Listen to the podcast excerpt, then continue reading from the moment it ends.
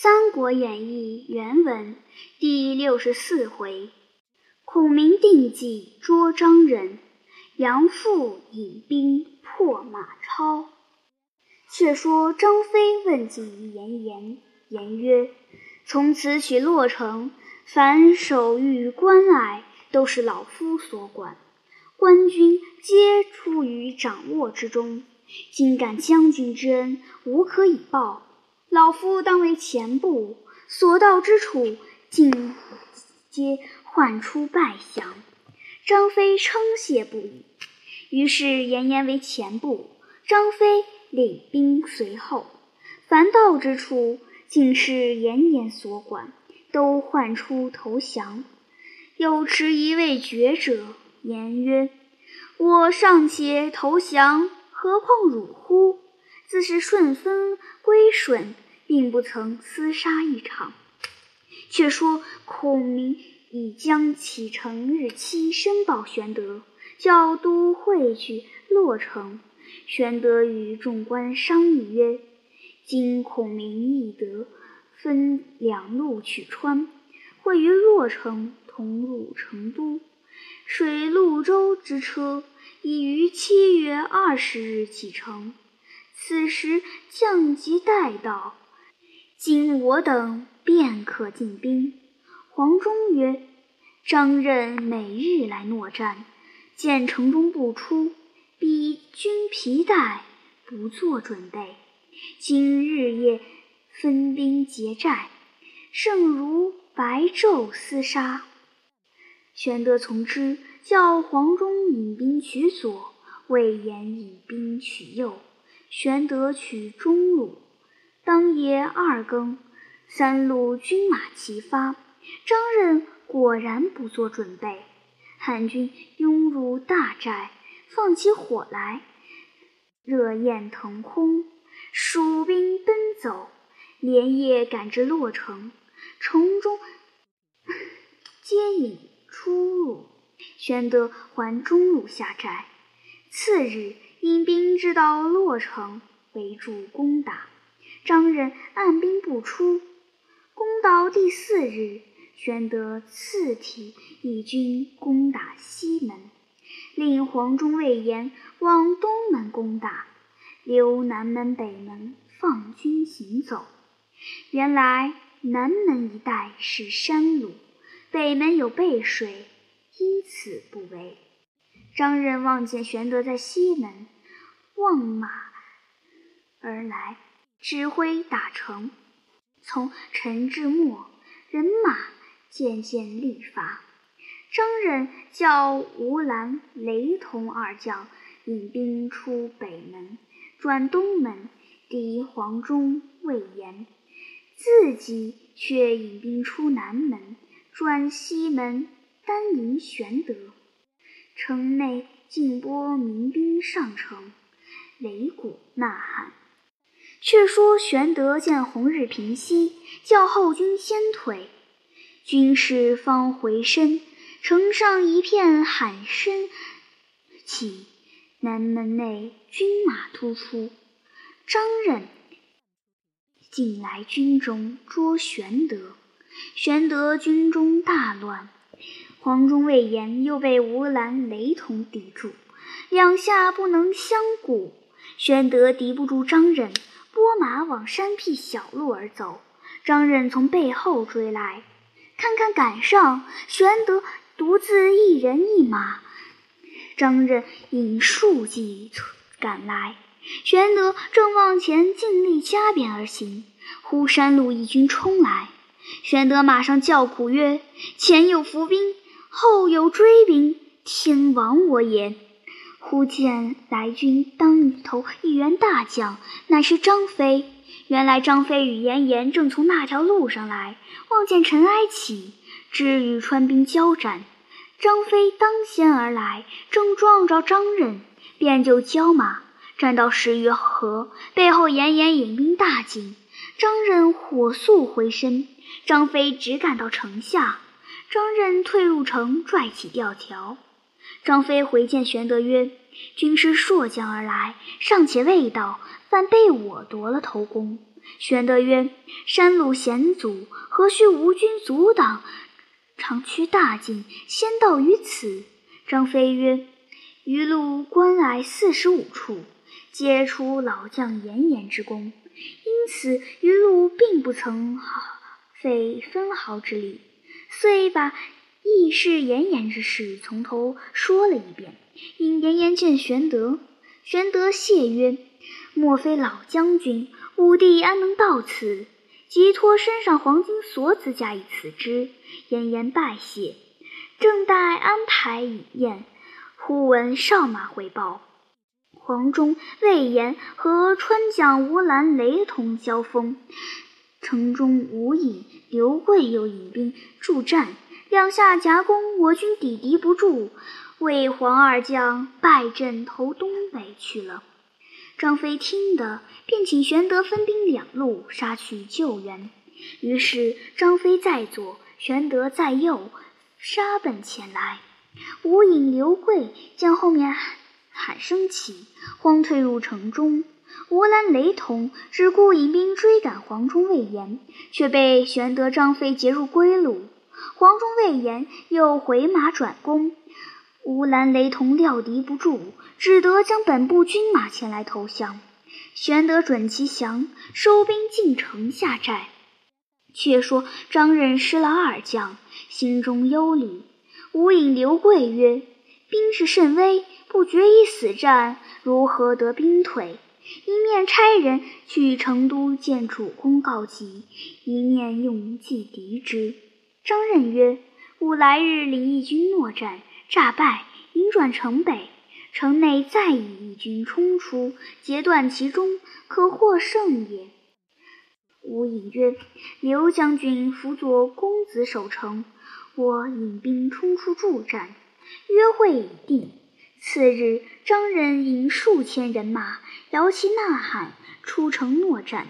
张飞上马出营，更不打话，与张任交锋，战不十余合。张任诈败，绕城而走。张飞尽力追之，无引义军截住。张任引军复回，把张飞围在该心，进退不得。正没奈何，只见一队军从江边杀出。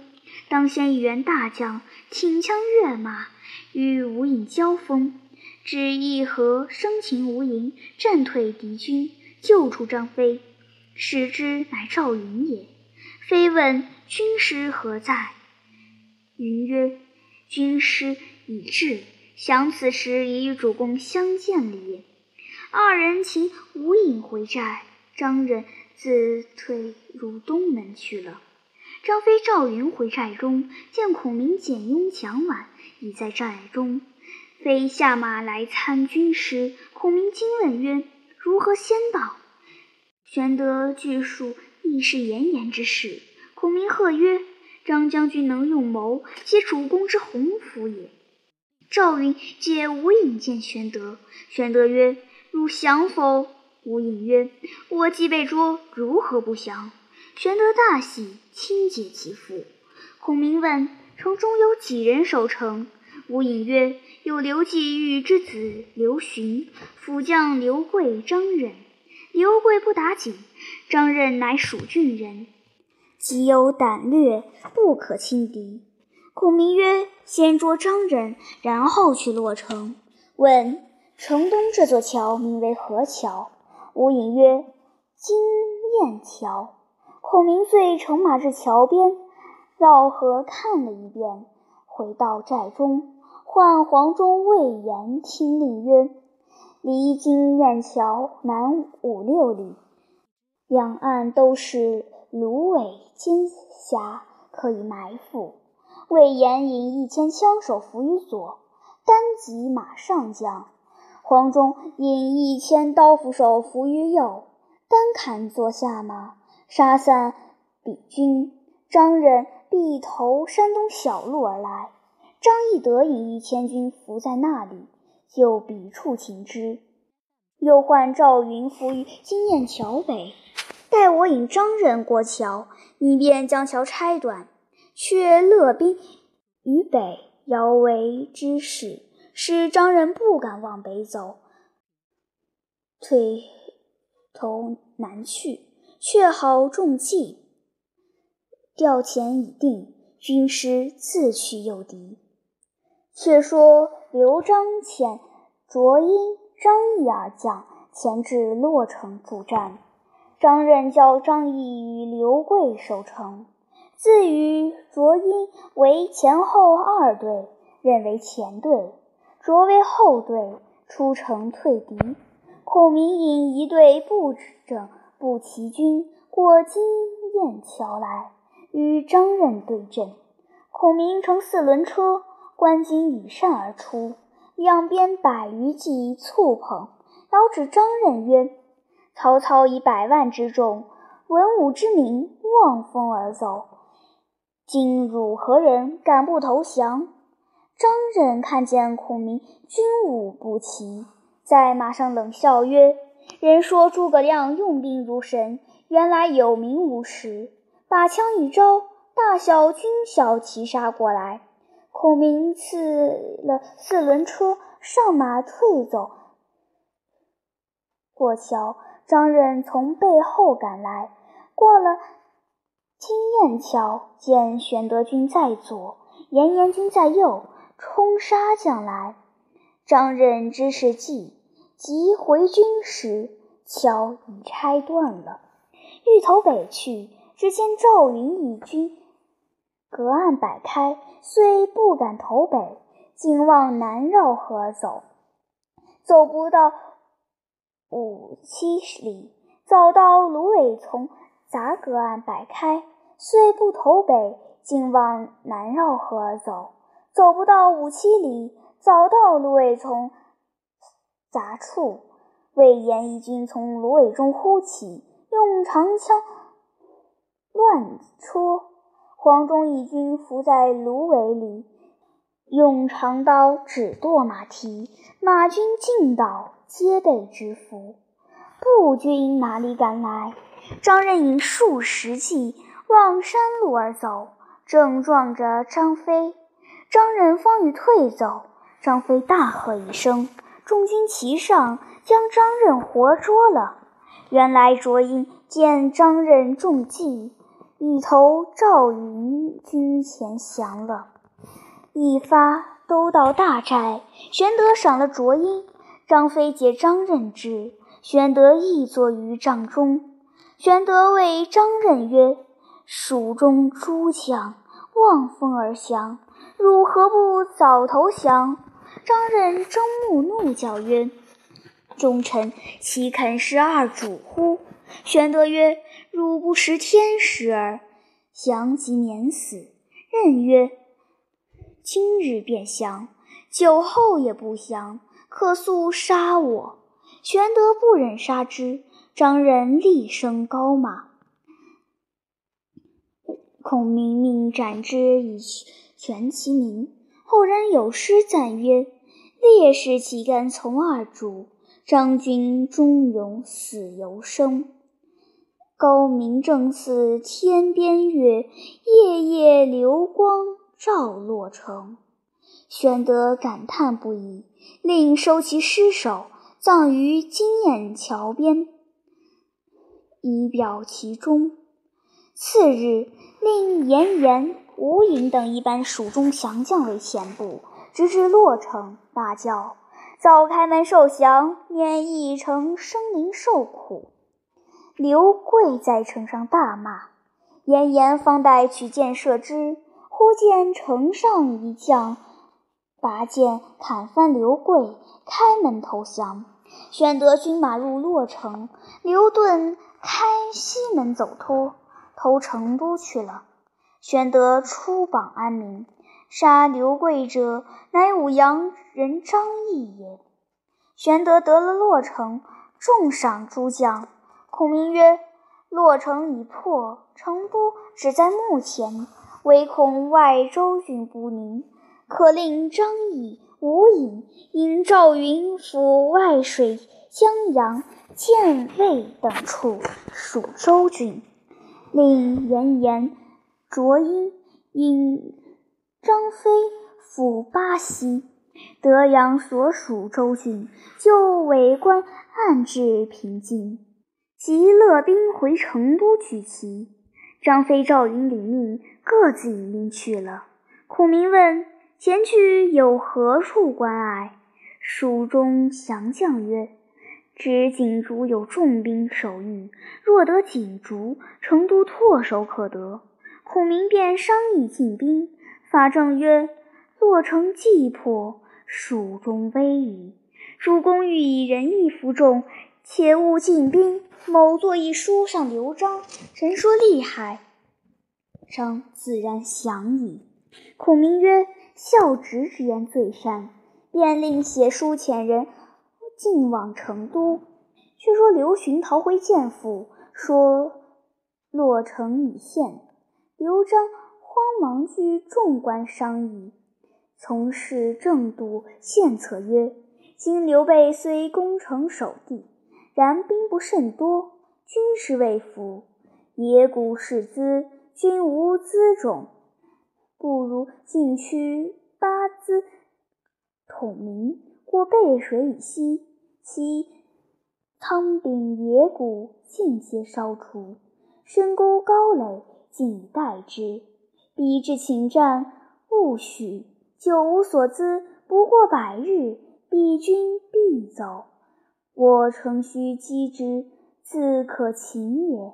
刘璋曰：“不然，吾闻拒敌以安民。”未闻动民以备敌也，此言非保全之计。正义间，人报法正有书至，刘璋唤入，呈上书。张拆开视之，其略曰：“昨蒙遣差结好荆州，不意主公左右不得其人，以致如此。”今荆州眷恋旧情，不忘足义。主公若得幡然归顺，量不薄待，望三思才是。刘璋大怒，车毁其书，大骂：“法正卖主求荣，忘恩背义之贼！”诛其使者出城。及时遣其弟费观提兵前去守把锦竹。费观举保南阳人姓李名言，字正方，一同领兵。当下，费观李严点三万军来守锦竹。益州太守董和，自幼慈，南郡知乡人也。上书与刘璋，请往汉中借兵。张曰：“张鲁与吾世仇，安肯相救？”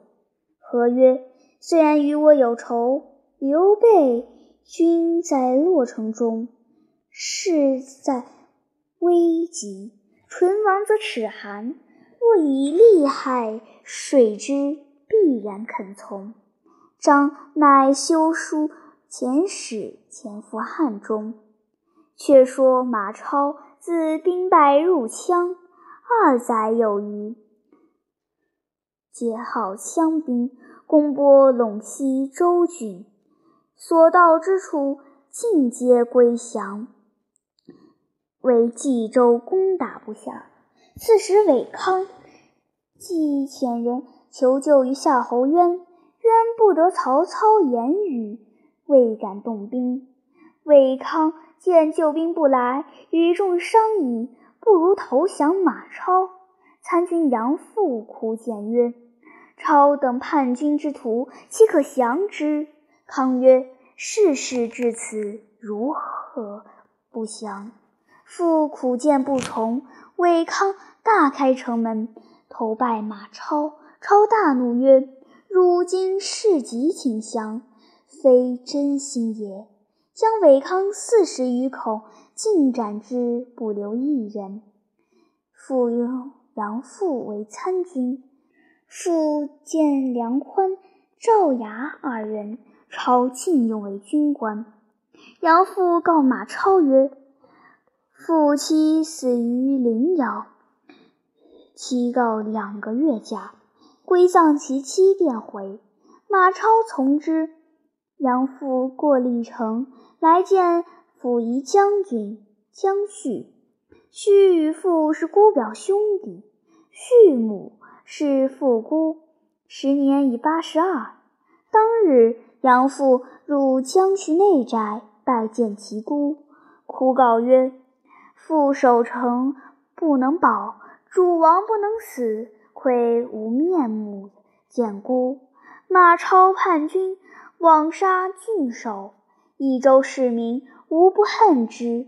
今吾兄坐居历城，竟无讨贼之心，此岂人民之礼乎？”言罢。泪流出血，畜母闻言，唤将续乳，责之曰：“为使君遇害，一尔之罪也。”又谓父曰：“汝既降人，且识其路，何故又心心讨之？”父曰：“吾从贼者，欲留残生，与主报冤也。”续曰。马超英勇，极难图之。父曰：“有勇无谋，亦徒也。吾已按约下杨宽、赵牙，兄若肯兴兵，二人必为内应。”续母曰：“汝不早图，更待何时？谁有不死？死于忠义，死得其所也。勿以我为念。”汝若不听以山之言，吾当先死，以绝汝念。续乃统兵校尉尹奉、赵昂商议。原来赵昂次子赵月，现随马超为匹将。赵昂当日应允，归见其妻王氏曰：“吾今日与江旭、杨凤、尹奉一处商议。”欲报韦康之仇，吾想子赵月现随马超，今若兴兵，超必先杀吾子，奈何？其妻厉声曰：“薛君父之大耻，虽丧身亦不惜，何况一子乎？君若顾子而不行，吾当先死矣。”昂乃决。亲自往稽山中犒劳军士，以击其众。马超闻江绪、杨凤会合伊尹、赵昂举事，大怒，即日将赵月斩之，令庞德、马岱尽其军马，杀奔历城来。江绪、杨凤引兵出，两阵对原处。杨凤、江绪亦白袍而出，大骂曰：“叛军无义之贼！”马超大怒，冲将过来，两军混战。江许、杨父如何敌得马超？大败而走。马超驱兵赶来，背后喊声起处，引凤、赵昂杀来。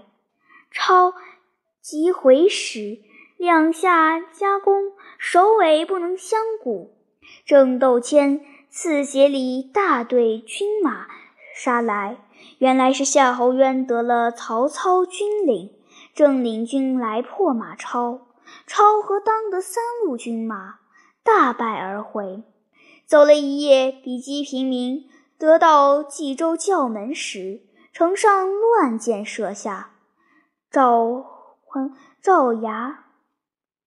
赵牙立在城上，大骂马超，将马超妻杨氏从城上一刀砍了，撇下尸首来。又将马超幼子三人并至亲十余口，都从城上一刀一个剁将下来。超气噎塞胸，几乎坠马下来。背后夏侯渊引兵追之，超见势大，不敢恋战。与庞德、马岱杀开一条路走，前面又撞着江绪、杨父，杀了一阵，冲得过去；又撞着尹奉、赵昂，杀了一阵，零零落落，只剩的五六十骑，连夜奔走。四更前后，走到历城下，守门者只道江绪兵回，大开门接入。超从南门边杀起，尽袭城中百姓。至江绪宅，拿出老母，母全无惧色，指马超大骂。超大怒，自取剑杀之。引奉赵王全家老幼，亦尽被马超所杀。昂妻王氏困在军中，得免于难。次日，夏侯渊大军至，马超弃城杀出，望西而逃，行不得二十里，前面一军摆开，为首的是杨阜。超切齿而恨，拍马挺枪刺之。父宗弟七人一起来助战，马岱、庞统敌住后军，宗弟七人皆被马超杀死。父身中五枪，犹然死战。后面夏侯渊大军赶来，马超遂走，只有庞德、马岱五七骑后随而去。夏侯渊自行安抚陇西诸州人民，令姜绪等各个分守，用车载杨阜赴许都见曹操。操封父为关内侯。父辞曰：“父无汉难之功，又无死难之节，于法当诛，何言受职？”操加之，足之之绝。却说马超与庞德、马岱商议，今往汉中投张鲁。张鲁大喜，以为得马超，则西可吞益州，东可拒曹操，乃商议以女招超为婿。大将杨柏谏曰：“马超妻子遭祸，皆超之代害也。主公且可。”以女许之，鲁从其言，遂罢招许之意。或以杨伯之言告知马超，超大怒，有杀杨伯之意。杨伯知之，与杨松商议，亦有图马超之心，使刘璋遣使求救于张鲁，鲁不从，忽报刘璋。又遣黄权道，张先来见杨松，说：“东西两川实为唇齿，西川若破，东川亦难保矣。今若肯相救，当以二十州相酬。”松大喜，即从黄权来见张鲁，说唇齿之害。更以二十州相谢，鲁喜其力，从之。巴西严普见曰：“刘璋与主公世仇，今事急求救，诈许割地，不可从也。”忽阶下一人进曰：“某虽不才，愿起一旅军师，生擒刘备，勿要割地还矣。”正是。方看真主来西蜀，又见金兵出汉中，未知其人是谁？且看下文分解。